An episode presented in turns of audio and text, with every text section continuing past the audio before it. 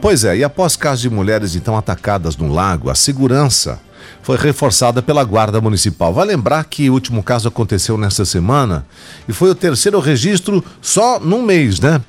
No caso dessa semana, a mulher foi agarrada por um homem que tentou arrastá-la para a área da mata que fica ao lado do lago. E aí ela conseguiu reagir, mas foi jogada na água, como você falou agora há pouco, né? O suspeito, um presidiário, né, de 21 anos, já acabou sendo levado para a delegacia. Essas mulheres que não se identificaram afirmam que sentem medo, principalmente estando desacompanhadas e pedindo às autoridades mais segurança. Ah, os riscos são grandes, né? Melhor acompanhada com alguém. Acho que é melhor andar acompanhada, ainda mais agora que as coisas andam bem difícil por aqui. Eu acredito que deveria ter mais fiscalização também, né? O guardinha deveria estar andando mais, né?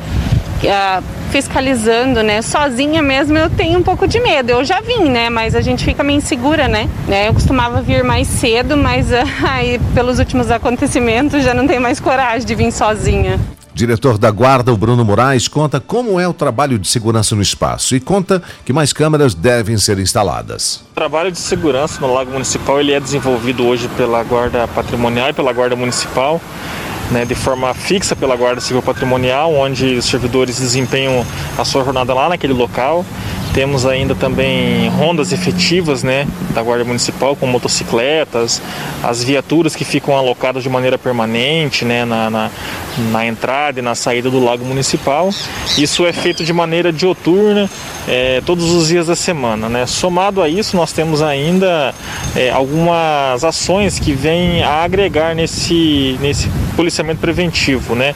O uso de câmeras de monitoramento, né? a, a intensificação das rondas, né? Durante os horários críticos, horários de pico, onde nós temos mais agentes para proporcionar ainda mais segurança aos usuários daquele local. Nós sabemos que o monitoramento via câmeras é uma ferramenta que vem a agregar em muito o nosso serviço, né? Vez que os marginais sempre se utilizam do momento em que não se tem a viatura, não se tem um agente de segurança para praticar delitos.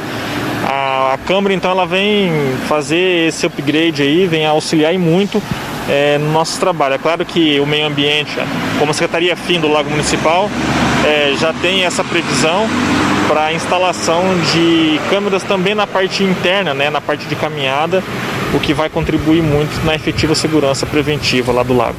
Vamos lá para algumas dicas para minimizar os riscos, principalmente no caso das mulheres dizemos aquele ditado antigo, né? A ocasião vai fazer o ladrão, né? Claro que isso não é uma justificativa para o cometimento de ilícitos, mas você é, minimizar essas, é, esse, esse, risco de incidência, né? É, ao fazer a caminhada, mulheres principalmente, procurar andar sempre em grupos, né? Por mais que ela vá sozinha praticar o teu exercício físico, mas ela é, estar próxima a mais pessoas, evitar horários é, de anoitecer e também horários é, logo no primeiro hora do dia, em que a luz do sol ainda não se faz tão presente assim, né?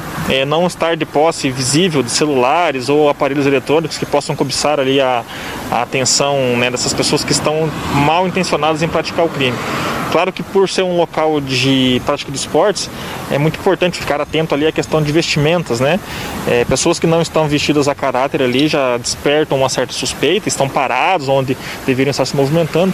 Importantíssimo que a população ligue imediatamente para a Guarda Municipal no telefone 153 para que as equipes possam verificar em loco né, essa suspeição desse indivíduo e poder é, evitar com que fatos é, lamentáveis como esse voltem a acontecer no Lago Municipal.